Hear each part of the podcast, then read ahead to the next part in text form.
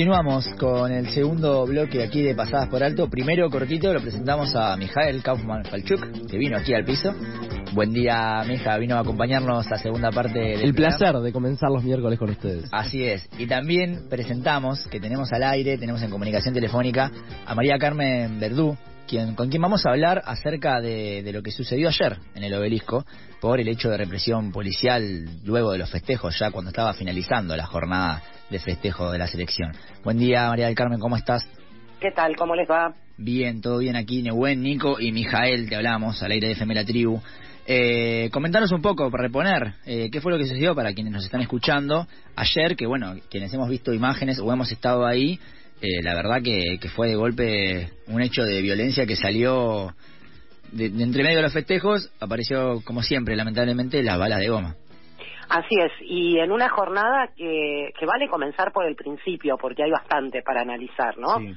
O sea, yo creo que la de ayer ha sido la movilización popular más masiva de la historia de la Argentina y probablemente de América Latina, y no sé si me excedo diciendo del mundo, se calcula entre 4 y 5 millones de personas solamente en, en el AMBA, entre Gran Buenos Aires y, Ciudad de Buenos Aires, y vos fijate que en ningún momento, y, lógicamente si hubiese ocurrido lo hubiéramos tenido en loop en las pantallas de unos cuantos canales de televisión todo el tiempo, se produjo ningún tipo de problema eh, más allá de, de, bueno, cuestiones como el que se sube al semáforo y el semáforo se rompe, eh, o, una vidriera que, que, que sufre un golpe o lo que fuere, pero no hubo ningún tipo de situación dramática, básicamente porque no había policía.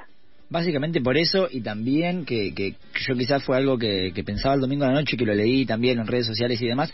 El domingo a la noche, que también fue la jornada de festejo, corregime si me equivoco, pero tal cual, tampoco Sí, hubo sí, sí. La gente puede salir a festejar sin tener problemas. Exactamente, o sea, comprobamos una vez más que cuando no hay policía a la vista, generando, el- rodeando a la gente, empujando, provocando, etcétera, no se producen hechos graves.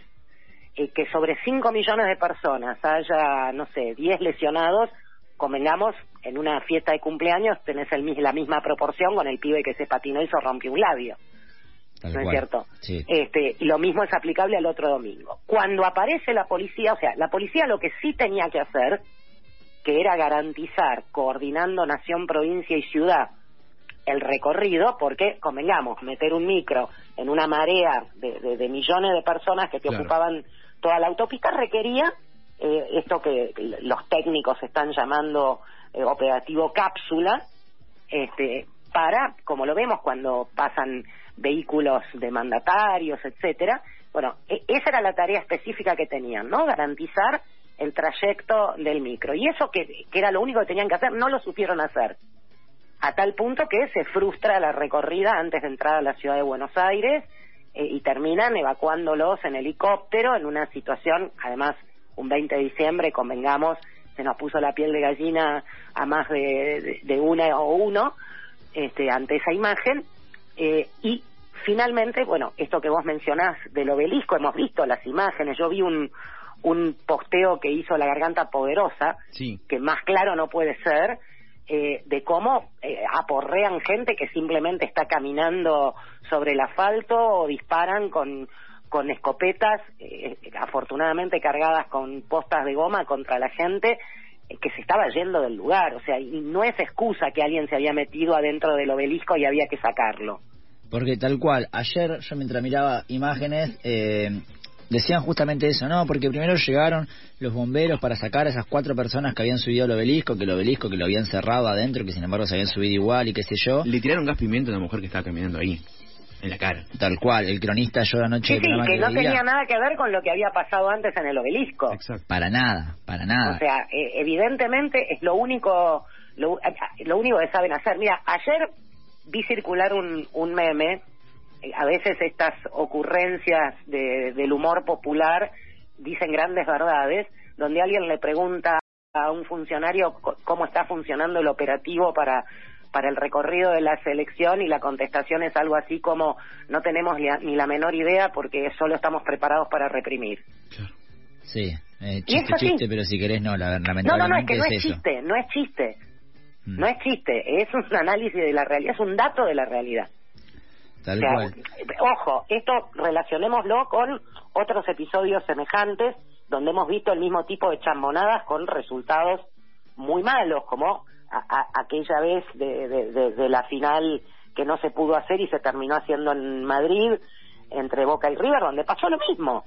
Sí, sí, sí, sí, totalmente. Bueno, ni hablar, ni hablar lo de lo de Gimnasia de la Plata este hace hace un par de meses atrás, pero tenés ejemplos con todos los colores de uniforme. Esto no es una eh, más allá de que, bueno, ahí Chiquitapia salió a, a defender a la policía de la provincia de Buenos Aires y a pegar a nación y ciudad, este, lo cierto es que tenía que ser un operativo coordinado entre las tres fuerzas.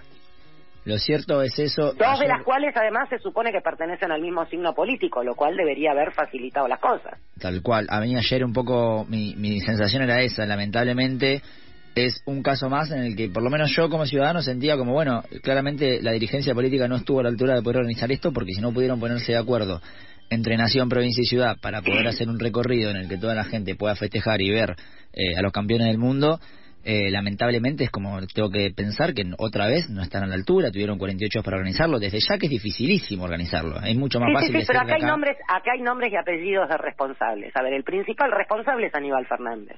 Tal cual porque Aníbal Fernández además es el responsable de la custodia de la, de la selección como organismo vinculado al Poder Ejecutivo Nacional. La AFA es un organismo nacional.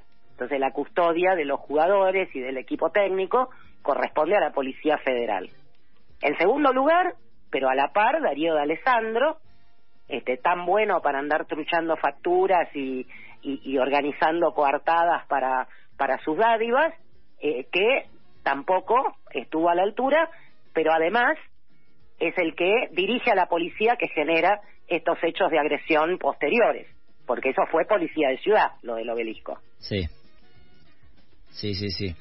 Eh, tal cual. Y encima, ahora que, lo mencionas Aníbal, también me había olvidado, ayer luego del tuit de Chiquitapia, a los pocos minutos, Aníbal empezó también a, a tuitear en tono como que bueno, que los campeones, yo decía, ¿por qué tuiteas ahora en este momento? O sea, que, no, no, tenés nada que festejar, absolutamente nada, se acaba de hacer todo un eh, desastre. Convengamos que conocemos al personaje, no le entran las balas. Sí. El tipo sigue sin hacerse cargo de todos los muertos que tiene sobre sus espaldas, empezando por Darío y Maxi, este, y siguiendo con Mariano Ferreira, sin ir más lejos. Tal cual.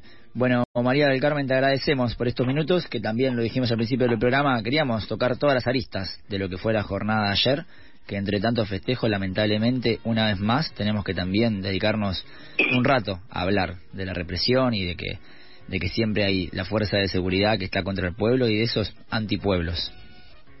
Así es, eh, y, realmente un día que, eh, eh, más allá de la cuestión futbolística, más allá del fenómeno sociológico que implica el fútbol, una jornada de festejo popular es, es algo santo, es algo que no se puede opacar, sobre todo eh, en, en un momento y en una fecha específica en que tanto nos hace falta tener algo que celebrar. Así es. Que, y eso lograron opacarlo. Sí, tal cual, tal cual, tal cual. Te agradecemos, María del Carmen, y bueno, también ya acercadas a las fechas, te deseamos un feliz año nuevo.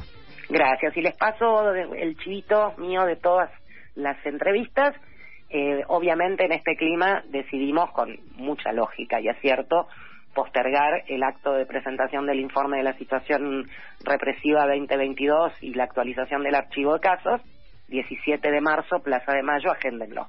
Perfecto, muy bien. Queda un abrazo. agendado. Un abrazo grande. Pasaba María del Carmen Verdú, con quien hablamos por lo que sucedió anoche y la jornada de ayer, que entre tanto festejo, lamentablemente también tuvimos represión.